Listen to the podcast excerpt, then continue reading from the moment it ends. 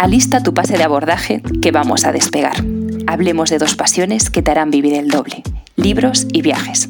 Te presentamos a la tripulación. Jorge Castellanos, escritor y gestor cultural. Ha escrito los libros Si no tardas mucho, te espero toda la vida y Cuando mienten las estrellas. Es además director de Conex, una de las empresas de turismo más innovadoras de México.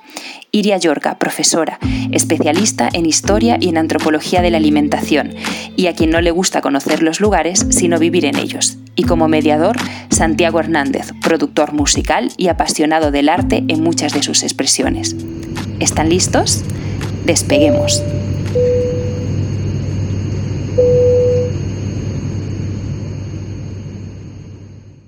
Hola, ¿cómo están? Bienvenidos a un nuevo episodio de Pase de Abordaje.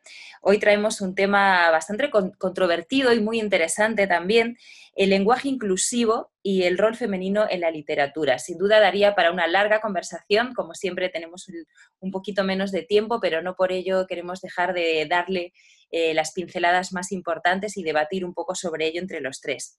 Eh, comenzaremos como siempre con Jorge, que nos va un poquito a dar una eh, primera explicación sobre qué es eso del lenguaje inclusivo. Hola Jorge. Hola Iria, ¿cómo estás? Pues bueno, nada más haciendo un paréntesis, el por qué se nos hace importante este tema en la literatura, porque bueno, pues al final de cuentas la, la literatura se construye del lenguaje y pues con los tiempos que corren, este debate del lenguaje inclusivo, de qué tanto aporta a la equidad o por otro lado solamente eh, o estorba o quizás no ayuda o, perjudica al lenguaje, pues son de, los, de las cuestiones que queremos llegar en este diálogo. Al final de cuentas, el lenguaje inclusivo es toda esa referencia o, escrita o verbal eh, en la que se busca utilizar un vocabulario neutro, ¿no? En donde o bien se hace evidente el masculino y el femenino, evitando generalizaciones del masculino para situaciones o actividades donde aparecen mujeres y hombres. El, ejemplo más claro, por ejemplo, es cuando nos referimos a un grupo de personas y decimos eh, todos nosotros, entonces, bueno, pues viene esta controvertida letra E para decir, pues es que no tienes que decir todas ni todos, ni, ni pensar en el número, que es que es que si son cinco mujeres y cuatro hombres, entonces son todas, y es que si son mayoría hombres, entonces todos, bueno, nos quitamos de eso y les, decimos todes, ¿no? Eh, esto es como, como muy a grandes rasgos, eh, pero, sin embargo, eh, pues el juez y árbitro de nuestro lenguaje, que es la Real Academia, dice que el masculino gramatical funciona en nuestra lengua como en otras, como un término inclusivo para aludir a colectivos mixtos o en contextos genéricos o inespecíficos. Esta es la explicación textual.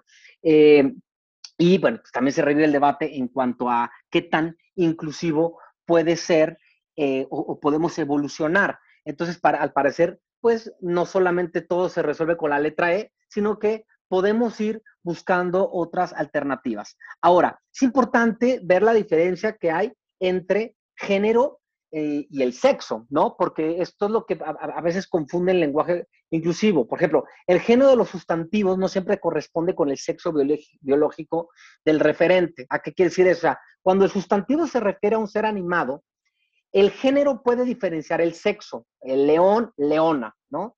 Pero el resto de los casos es una propiedad gramatical independiente. Por ejemplo, la mesa es femenino, el tenedor es masculino, ¿no? Aquí lo que importa es cómo se marca el género, ¿no? Es un poquito más teórico. O sea, para marcar, el género hay tres formas distintas. Una es con los morfemas, que es pues las terminaciones, como la niña, eh, la abadesa, la poetisa, la heroína, eh, la cocinera, eh, ¿no? La psicóloga, la magistrada, ¿no? La otra es con las raíces distintas, por ejemplo, y ahí no hay tanto conflicto, por ejemplo, por ejemplo, caballo, yegua, ¿no? Y hay otra que son los determinantes, como por ejemplo el artista, la artista, que se les conoce como comunes en cuanto al género, y el cual el sexo lo puedes cambiar a partir del artículo. El presidente, la presidente, ¿no? Eh, pero bueno, esto es como, eh, aquí también ya entra un poquito eh, la controversia de decir, bueno, no, es que cuándo cambia o cuándo es correcto decir la presidenta, ¿no? Entonces, creo que en, ese aspecto, eh, personalmente, creo que nuestro español lo resuelve bien. Eh, y pues también había otras, y, también en cuanto a colectivos, tenemos otras herramientas para ser inclusivos. Eh, el, otro día platicando de este tema con Ira nos daba una solución, por ejemplo, eh, con, el tema del profesorado, ¿verdad, Ira? Sí, sí, correcto. Justo, ¿no? Yo que estaba ahora estudiando temas de educación, le decía pues justamente que, que considero que hay términos que pueden sustituir al colectivo sin que sean, digamos, discriminatorios ante pues, el, sexo femenino, ¿no? Y en lugar de hablar de alumnos, por ejemplo, pues podemos estar hablando del alumnado. O en lugar de hablar de los profesores, podríamos decir el profesorado. Em, o, por ejemplo, en el caso anterior que tú, Jorge, mencionabas, ¿no? Estaban todos presentes. Pues se podría decir, en lugar de todas y todas, y, todos, perdón, o todes, ese término un poquito conflictivo, también se podría usar, por ejemplo, todas las personas. En este caso, personas es femenino, no es excluyente porque estamos haciendo ¿no? un uso de las personas y entonces va con todas. Eh, es decir, que yo creo que hay palabras que, tiene el, español que son mucho más inclusivas sin tener que recurrir necesariamente siempre a, esa arroba, a esa X o a esa E eh, que entiendo que hasta ahora es un poquito conflictiva.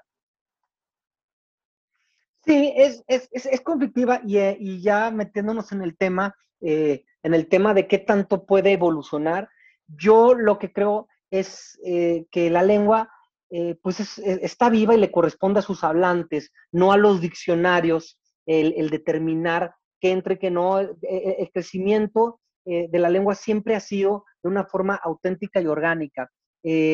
hay, digamos, por, así decirlo, muchos, un mundo de mini acuerdos entre particulares que, van cambiando la lengua y van logrando que esta, esta transformación, independientemente de que nos digan a nosotros que hablemos como todos, sobre todo quiero pensar los que ya llevamos 30 años hablando un idioma este, y demás, pero esto, esto, yo lo veo poco auténtico y poco probable, como también un poco elitista el tema también de la arroba, ¿no? Este, pensando nada más en, en, en, en, letras que inclusive no todo mundo tiene acceso a ellos por la tecnología, ¿no?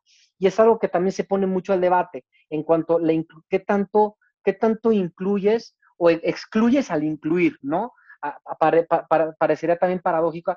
Y ese es el tema, pues, de, todo lo, radical que puede llegar a ser este, esta visión feminista del lenguaje, buscando una inclusión que de repente algunos, algunas personas, mujeres, preocupa, eh, que es el quizás enfocarnos en temas eh, no tan trascendentales y que puedan desvirtuar unos, un movimiento muchísimo de derechos humanos que son muchísimo más latentes y que pueden ser muchísimo más trascendentales. Es un movimiento que eh, yo sí creo es una moda y no va a pasar de ahí.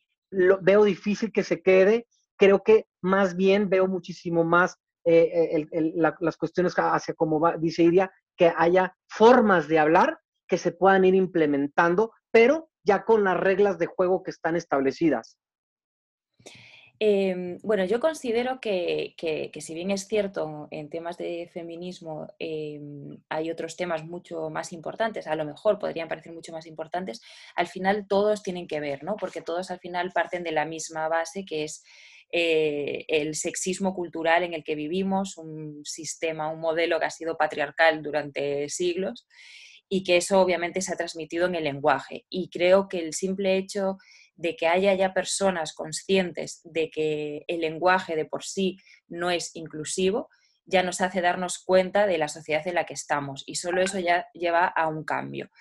Y, a mí me, sorprende, eh, también se lo comentaba Jorge, eh, yo también he estado años fuera de España, he vuelto, y como he visto ahora eh, gente joven, más joven que yo, pues de 20 años, que ya lo tienen de, alguna manera interiorizada y no creo que sean todavía la mayoría, diría que son todavía muy minoría, pero sí me ha sorprendido ver personas, eh, hombres, que, cuando hablan de un colectivo en el cual la mayoría es mujeres, hablan con total eh, naturalidad de nosotras, ¿no? Como, ¿por qué no? Eh, si siempre se nos ha dicho em, que el masculino es el, que es representativo de la colectividad, eh, ¿por qué no podríamos cambiarlo ahora por una mayoría? ¿no? Si es, bueno, pues yo entiendo que si somos cinco mujeres y hay un hombre, podríamos perfectamente hablar de nosotras sin ningún problema, ¿no? Porque, eso podría ser ofensivo. Si nosotras llevamos siglos aceptando que siendo yo una mujer eh, o cinco mujeres y un hombre tenemos que hablar en masculino. Para mí ahí está más el debate más que en, la, forma de decirlo, ¿no? O sea, porque es cierto y concuerdo contigo que, la arroba eh, o la X o la E no acaban de ser, eh, digamos, eh, las más formas más adecuadas. Sí, y, yo la X, por ejemplo, la veo muy poco funcional y también ya en términos de que de, una inclusión también a veces ya entran cuestiones políticas, por ejemplo, la cuestión de género, eh, decir, eh, es que con la X también se busca este, la cuestión de, inclusión de los transgéneros. Entonces, eh, a ver, el lenguaje tiene sus, unas limitaciones inherentes y tiene que evolucionar no solamente en el sentido de inclusión, o sea, simplemente en el sentido de vocabulario. O sea, el español, el, tenemos, esto si no me equivoco, el, lenguaje con, o el idioma con más vocabulario es el, holandés. Y sin embargo, no, necesariamente es el más preciso. Eh, muchos escritores siempre han sostenido que el, mejor lenguaje para escribir literatura es el alemán, ¿no? Porque quizás por, porque en su contexto gramatical puede buscar una exactitud. Entonces, yo creo que la cuestión es, eh, eso es desde mi punto de vista, que tiene que, lograr un lenguaje, es la, más que nada la precisión, más allá de la inclusión o no, porque el lenguaje siempre va, siempre va a tener ciertas limitaciones y por eso va evolucionando. Eh, vamos pensando en, todas estas palabras, que, inclusive hay libros que están escribiendo muy bonitos, de palabras, de términos que con palabras que en, otros idiomas no existen y que, y que engloban conceptos hermosos o increíbles, ¿no? Por ejemplo, una, una palabra en farsi que, que significa eh, el destello de tus ojos cuando acabas de conocer a alguien, pues no, no tenemos eso en español, o el reflejo de la luna, el camino, cómo se ve cuando uno ve la luna en, en el mar y se ve el reflejo de la luna como un camino, ¿te fijan todo lo que tuve que decir para explicarlo? Bueno, eso en sueco tiene una palabra, ¿no? Entonces, a ver, y seguramente nosotros también ganamos en, precisión respecto a otros idiomas. Entonces, a ver, yo creo que también este, el, idioma se limita a nuestro pensamiento. Pienso en dos conceptos este, muy, muy, muy populares este, de nuestra lengua y, muy aplicable, y uno de, exportación mexicana, que es, por ejemplo, eh, el cantinflear. Esta palabra que, la adaptó la RAI, porque que es hablar sin decir nada no existía nada, una palabra en el español que lo definiera y por eso la RAE lo atrae. Y ahora, pues también hay muchas palabras que de la misma modernidad y las mismas, la misma interrelación que tenemos en, el, en, la cuestión eh, del espacio cibernético hace que nos limitemos y que no las tengamos. O sea, ustedes háblenle a alguien de globalización hace 50 años y no entiende lo que le estás diciendo. olvídense de un googlear, ¿no? Este, y muchas terminologías que vienen a partir del inglés por el, uso de, las redes sociales, ¿no? Entonces, este, esa, es la evolución orgánica de la que yo hablo. Y el otro ejemplo también, decir cuándo las cosas son auténticas o no. Eh, la expresión de más identidad en Costa Rica es sin duda, además del MAE, que es como el güey o el tío en España, ¿no? Eh, es pura vida. Y si uno ve la historia de, esa, de esa expresión, es una expresión que hacía un comediante mexicano en, los, en la época de oro mexicano, que decía pura vida y, la, y se adaptó por el cine allá de una forma totalmente orgánica y en México ni siquiera en ninguno de los 32 estados se utiliza esta expresión, ¿no? O sea, a esto voy cuando se adaptan las cosas que se necesitan, donde uno se siente cómodo, que le atrae y eso se va a dar como, como, como, se dio el tío en España y el güey en México, que en, la época de mis papás en vez, era, en vez de güey era mano para referirse a los amigos y es esta evolución eh, orgánica que, que, que. Ahora, eh, también hay que entender que la literatura como este espejo en donde podemos ver este, esta búsqueda eh, de los derechos y de la inclusión de los hombres,